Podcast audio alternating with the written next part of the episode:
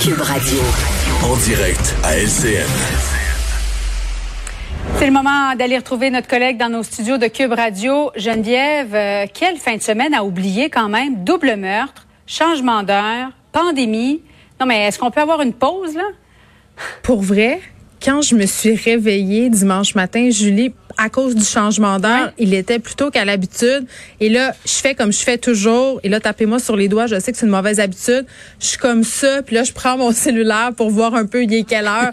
et là, je vois, tu sais, qu'il s'est passé quelque chose. Il y a des notifications. Il y a des pop-up de médias. Oui, il y a des alertes. Et là, je vois ça. Et pour vrai, là, sans mauvais jeu de mots, j'avais l'impression d'être dans un cauchemar. Je me suis dit, ben voyons, c'est impossible. Puis il fallait que j'ai fallu que je relise les articles deux fois parce que là, je voyais un homme costumé, un épée. C'était le lendemain de l'Halloween. Meurtre à l'Halloween. C'est ça. Tout ça était digne d'un mauvais film d'horreur et pourtant c'est arrivé pour vrai. Euh, puis ça soulève plusieurs questions. Tu sais, la semaine dernière, on discutait ensemble de santé mentale euh, dans la foulée de ce qui mhm. s'est passé euh, en France. Là, cette semaine, on, il se passe ça. Et là, on a une discussion à avoir, je pense, euh, à l'échelle du Canada au complet. D'ailleurs, M. Trudeau l'a bien dit tantôt qu'il était ouvert à avoir cette discussion-là sur la santé mentale parce que force est d'admettre qu'on a un problème.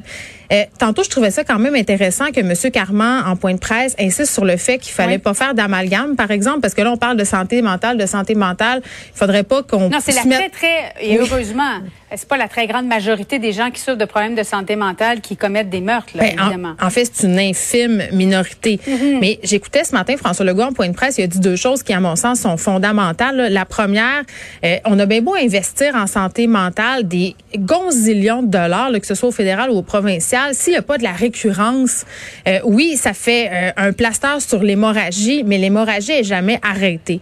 Ça, c'est la première chose. Puis c'est vrai, là, parce que si on embauche des gens, à un moment donné, si on arrête les subventions, ben ces gens-là, on n'a plus d'argent pour les payer. Donc, on se retrouve un peu euh, au moins au, au, moins point, si on veut.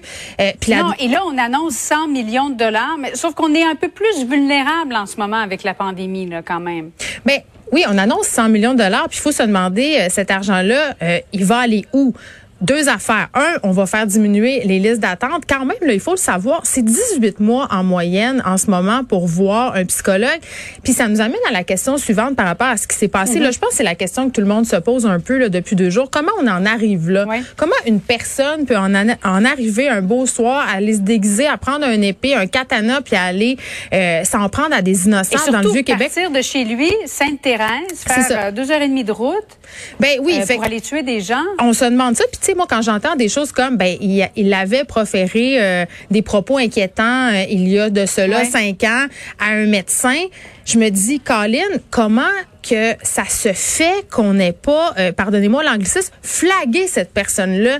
Puis tous les psychiatres nous le disent, ils nous disent, on, on peut pas faire grand-chose si c'est pas imminent, si on n'a pas euh, l'idée que la personne va agir maintenant. Malheureusement, il n'y a pas grand-chose à faire. Et parmi les annonces qui ont été faites tantôt par M. Carman, on dit il va avoir un programme euh, sur pied qui s'appelle Sentinelle. comment ça va se déployer, on va voir, mais qui va avoir pour objectif peut-être de, de, cibler les personnes qui pourraient être problématiques. Je dis pas qu'on va cibler des des équipes qui sont déployées un petit peu partout.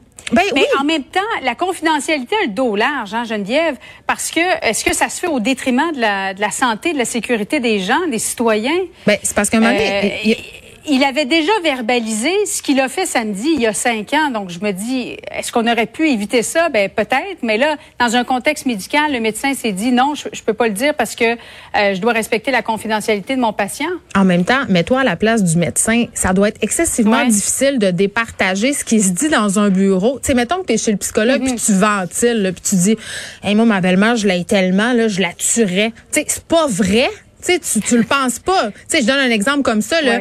Eh, tu sais, à un moment donné, tu peux dire des, des affaires qui sont vraiment intenses dans le cadre d'une thérapie, puis tu vas jamais passer à l'acte. Comment eh, les, les experts peuvent en venir à dire, OK, mais cette personne-là est plus inquiétante pour telle et telle raison, puis peut-être euh, qu'on mm. pourrait penser qu'elle pourrait passer à l'acte. Est-ce qu'on pourrait justement mettre sur pied un système de vigile? En même temps, ça pose toutes sortes de questions éthiques. Est-ce qu'on va revenir en arrière euh, dans le temps où on internait du monde parce qu'on était inquiet un peu pour rien? Il y a tout ça aussi. Après ça, qu'est-ce qu'on fait avec les gens qui se présentent pas à leur rendez-vous? Les gens qui veulent pas prendre leurs médicaments. Tu sais, ça pose toutes sortes de questions. c'est un autre problème parce que ils prennent leurs médicaments, ils ont l'impression qu'ils sont guéris, donc ils arrêtent de le prendre, ouais. commencent à reconsommer de l'alcool.